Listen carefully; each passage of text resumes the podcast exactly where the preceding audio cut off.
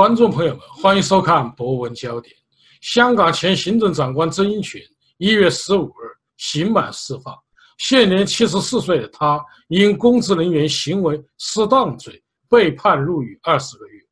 去年上诉减刑至十二个月。他是第一个被定刑的香港前特首。他的继任人前行政长官梁振英也涉嫌没有申报收受澳洲企业 UGL 五千万元。而被廉政公署调查，但香港律政司却决定不提起诉讼，引起了香港社会和法律界的质疑：为何同为前任特首，却有着完全不同的待遇？香港人如何看待香港的法治？就此话题，我们连线专访了香港东亚民情研究社副社长彭凯先生。下面有请彭凯。呃，彭凯。曾荫权和梁振英这两任特首分别涉及了什么官司呢？这个香港的那个呃前任的特首呢，这个曾荫权呢，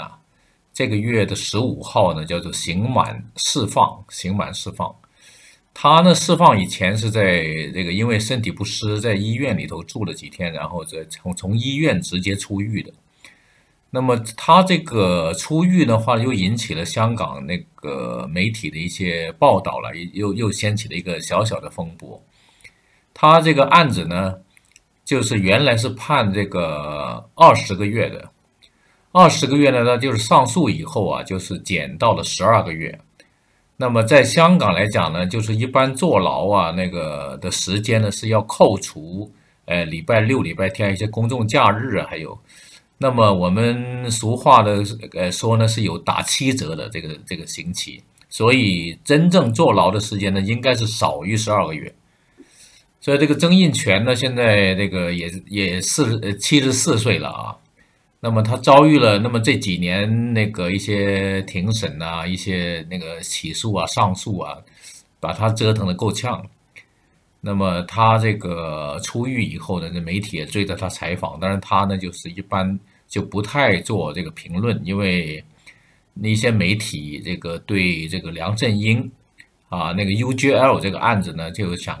跟这个曾荫权这个案子来作为一个对比，但是曾荫权呢他呃不想牵涉到这个那个这个对比中，他说呢就说呃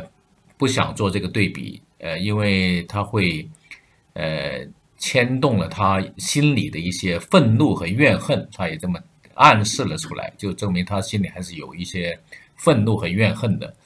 那么，因为他是信这个宗教啊，信这个天主教，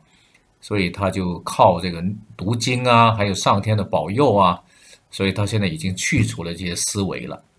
啊，这些杂念了，他就说把自己作为出狱了以后，虽然他还有一个上诉官司在等着，但是他已经不需要再坐牢了。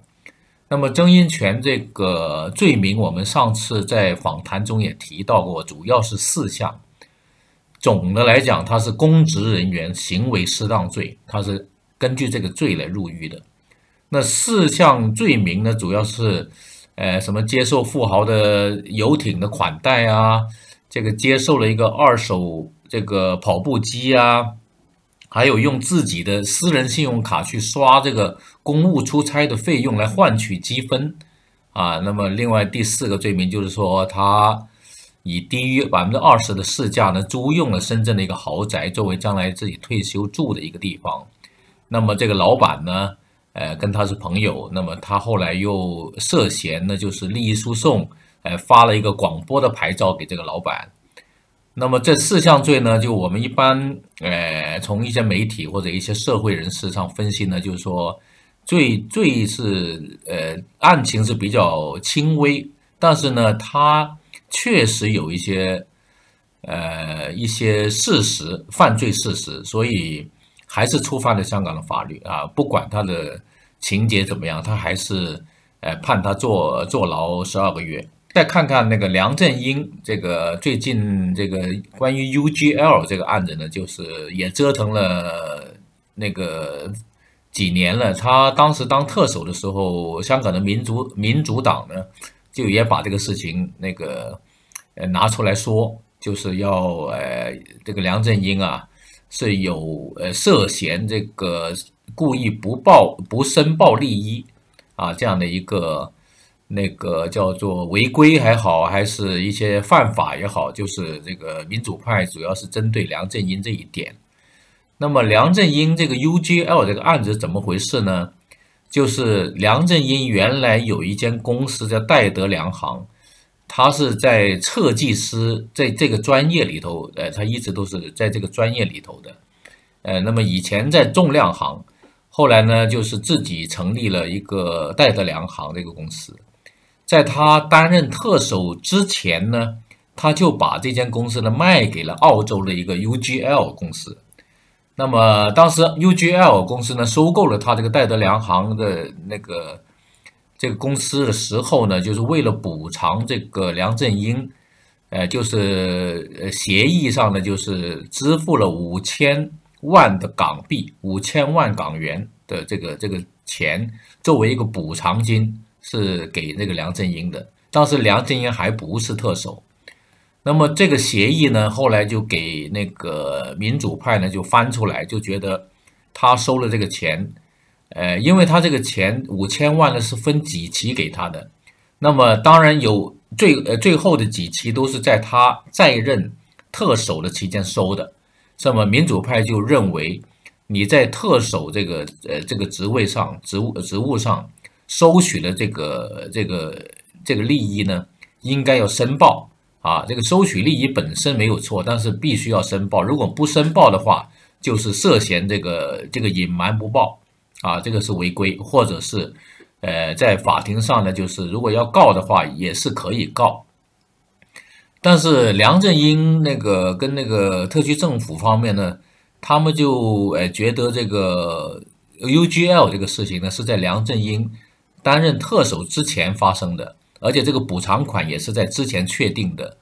呃，这个跟特首那个申报是没有关系的。那么这两个。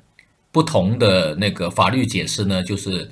这个争议一直到现在也有这个争议，所以民主派现在认为特区政府还是应该追究梁振英那个 UGL 上面收收受这个五千万港币这个事情呢，还是应该呃出来呃这个作为一个法律上的要处理，但是特区政府呢，这个主要是那个律政司了，那个。那个郑若华这个人呢，就是他觉得就是根据事实和证据，他这个准备就不起诉这个梁梁振英啊，不不追究这个事情，所以这个引起了民主派的很大的反弹啊。这这就是最近出现的这个风波，就是两任特首，呃面临的案子那个有一个不同的结局。为何香港政府对曾荫权和梁振英会有不同的对待？呃，我们也知道那个曾荫权是香港的第二任特首。那个香港的第二任特首呢，当时是呃有一个这样的情况，就是说在二零零三年的时候呢，这个董建华呢是当时当特首的时候，就面临了香港五十万人上街游行，这个反对他的施政。当时连带反对的是那个特区政府准备推出这个基本法第二十三条立法，就是国安立法。这个法案本身呢，就是遭到了，呃，那个民主派呃的这个强力反对，因为里头呃有很多条文呢是，呃，他们认为是打压这个自由啊，所以当时二零零三年五十万人游行以后呢，这个二十三条的立法就搁置下来了。那么五十万人游行也引起了北京中央政府的呃极度关注，也认为。呃，那个像香港这样回归了有，呃六年了啊，应该九七年回归，到二零零三年出事儿，呃，中央政府一直是呃基本是不干涉香港的管制，而是把这个管制的权利，还有所有的东西都是都是让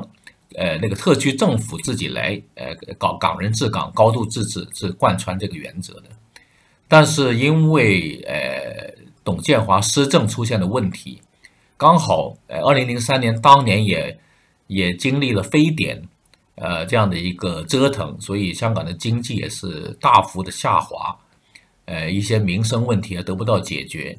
呃，加上一些二十三条啊，一些那个他的施政啊，一些房屋政策啊，各方面综合起来，形成了一个很很复杂的多方面的社会问题。所以，呃，这个大游行呢，就引起了中央的注意。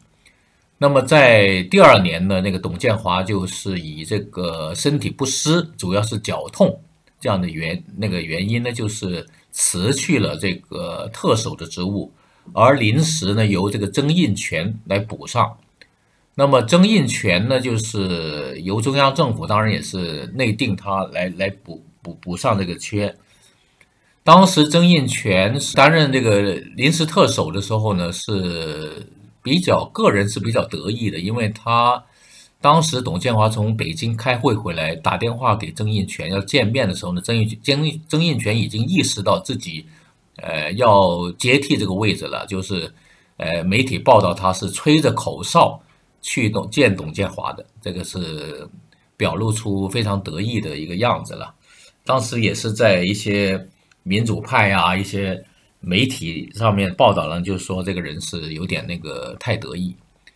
那么曾荫权呢，他这个从政的这个。呃，道路呢一直是在港府的架构里头，长期从事公务员这个这个职职位，而且是一些高级的管管理阶层。那么他跟那个陈方安生啊，跟那个曾俊华都是一些呃那个香港政府里头的政务系统的官官僚吧。呃，那么所以他来管制香港的话，可能中央政府认为他是比较熟悉香港的行政架构。啊，这运作起来的话呢，就比较呃顺畅一点。呃，虽然不太指望它有一些些创造性的一些什么，呃一些改革性的举动，但是它毕竟是一个稳定的一个呃一个因素吧。所以当时可能考虑就是他接任董建华，呃，首先是稳稳住这个这个特区政府的管制。所以呢，就是呃，他跟这个梁振英这个案子。为什么是受到不同的对待？因为我们知道他是那个四个罪名了，都不是很重的罪名，他就受到了起诉。而梁振英这个 UGL 这个没有申报这个五千万港币的话呢，呃，是受到不同的对待。我就觉得是一个是从严，一个是从宽。那曾曾荫权那个是属于从严来处理，梁振英那个属于从宽。但是梁振英这个从宽的话呢，他有他的。呃，法律解释，比如说特区政府啊，或者其他那个建制派，他们认为梁振英是不需要负责对这个五千万的话，因为他当时还不是特首。但是民主派，呃，一些媒体他就认为，不管你，呃，签协议的时候是不是特首，但是你收钱的时候是特首身份的话，必须要申报。所以这个目前还在争议中这个事情，但是呃，不管。怎么争议？呃，现在特区政府是决定决定是不起诉他啊，这个不追究这个事情的。呃，这种争争议虽然还会存在，但是也慢慢呃，这个随着这个时间的推移啊，这个也会这个不了了之了。那么我们现在分析一下，为什么曾荫权会给被抓着不放？哎，一定要从严被从严处理。这个我们也要看一些背景了。呃，曾荫权呢？这个我觉得在呃中央的眼，呃中央政府的眼里呢，这个曾荫权跟那个陈方安生啊，跟曾俊华这些人呢，都是港英的余孽了。从在在中央政府看来啊，虽然他没有这样说，那么陈方安生呢，是在香港的民主运动中呢，确实是作为泛民的一个其中一个一派一个支派。啊，他在泛民的光谱中间是有一定的角色的，因为他成立了一些智库，呃，他的立场和观点呢是属于支持民主派这一这一方，而对于特区政府的一些施政还是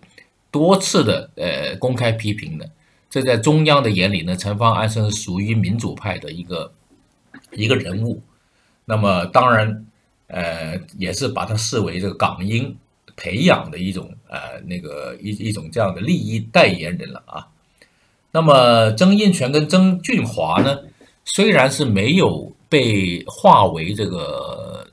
那个港英的余孽，或者说是这个西方利益的一些其中的一些代表者或者一些支持者，但是呢，从我们从这个他们两个人与这个香港民主派的关系来分看呢，来分析呢，就是他们确实是站在那个支持民主民主派这一方面的这个关系比较好的。呃，曾荫权在刚接任这个董建华成为特首呃的初期呢，是跟这个香港的民主派关系还是可以的，他们是定期啊是会会见沟通啊，当然也是为了特区政府的那个管制的顺利了，是吧？有一些要平衡一些呃利益啊，缓和一些呃与民主派反对派的矛盾呢，所以这个曾荫权是持了一些开放的态度与这个香港的民主党啊。什么一些党派啊，他们是定期见面，但是后来，呃，在他担任特首的后几年呢，他就慢慢，呃，因为一些观点或者一些民主派的一些抗争呢，跟他的施政的路子跟思路呢产慢慢产生一些距离和矛盾呢，那么郑运权就慢慢就放弃了跟民主派定期会晤、呃沟通的这样的一个呃安排，所以在。他在曾曾荫权的后期呢，跟民主派的关系呢，也不是那么协协调，那么那个和谐。呃，那么曾俊华呢，就是我们提到的这个人呢，就是他是在二零一六年的时候呢，曾经跟呃现在的特首林郑呢是争选过这个特首的，那他是得到了香港民主派的一致的这个支持了，他的票，呃，这票源全部是来自那个。民主派的为主了，那么这一点呢，那个我觉得建制派跟北京方面也看到看到眼里了，认为这个曾俊华的一些观点呢，一些采取的一些呃步骤啊，或者一些呃理念呢，都是和香港民主派是很接近，所以也把他列入这个属于民主派支持的人中间。那么这三个人，陈方安生、曾荫权跟曾俊华呢，都是属于呃那个北京。呃，那个跟那个建制派眼里的一个港英的余孽了。那么这三个人呢，对这个政务系统的运作是非常熟悉了。那么他们也会比较侧重于为香港人呢争取这个争取利益。呃，那个有很多事情的想法跟出发点呢是站在香港利益这方面。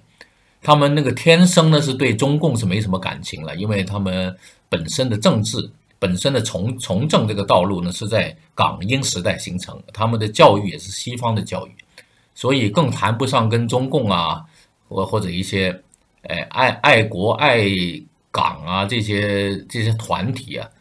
呃谈不上什么默契和配合，所以这一点来讲呢，就是他们在北京的眼里呢是是有缺陷的。首啊前特首这个曾荫权呢。他整个官司的过程中，还有整个呃那个入狱啊，呃这个上诉啊，这个这个期间，整个几年呢，这个建制派对他是没什么关心的，就是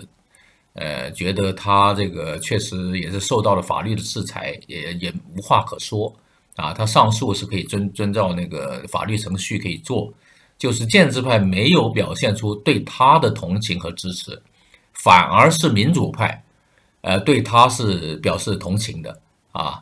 呃，他在一些庭审啊或者一些上诉的时候啊，这个曾俊华啊作为他的同僚了以前啊，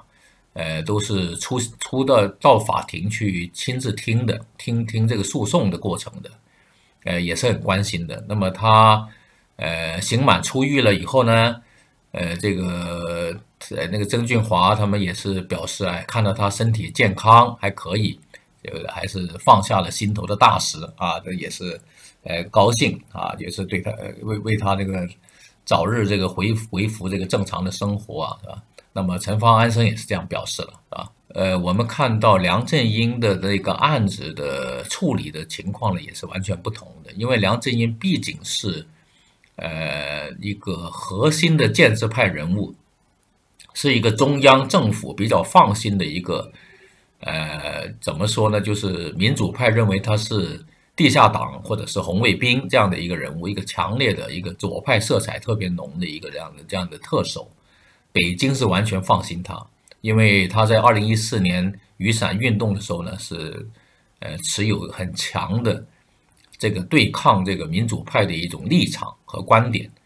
呃，所以北京当然是放心。但是呢，恰恰是他这种比较强硬的态度呢，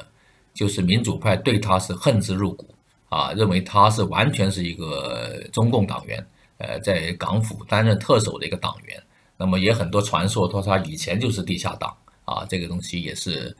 传说过好几年啊，在他担任特首初期啊。所以，香港的民主党也也也曾经说过，他现在这个不是港人治港，而是党人治港啊，就主要是指梁振英这个共产党人人的这个身份的问题了。所以在梁振英这个呃担任特首期间，他的一些施政啊，一些想法是呃针锋相对了，跟这个民主民主派。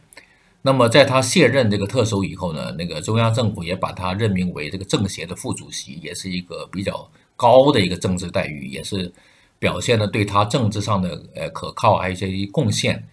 呃，就是把他跟那个董建华是同时列列为这个政协的副主席，所以在梁振英这个面临 UGL 这个事情，呃，这个上面呢，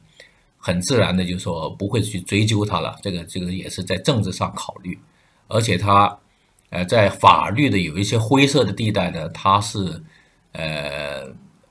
利用了法律的一些灰色地带和勉强的可以呃说明一下他那个申报的问题。所以刚才我们也讲了他申报的时间问题啊，这个特首担任特首之前啊，他利用这个，所以现在也是给他过关。所以我们就看到这个两任特首所不同呃的那个结局。香港政府对梁振英不提起诉讼的依据是什么呢？律政司啊，这个那个郑郑若华，他呢就是决定不不不起诉这个梁振英啊，呃，他是有他的一些个人的判断了。当然，他讲了很多话呢，就是民主派也认为他是前后矛盾啊，因为这个郑若华呢，他就说呢，就说。呃，在一些情况下面呢，他是可以，呃，不外聘或者外包给一些大律师或者法律界的人来提出这个起不起诉的意见，他是可以自己做主，不不不，呃，不起诉的。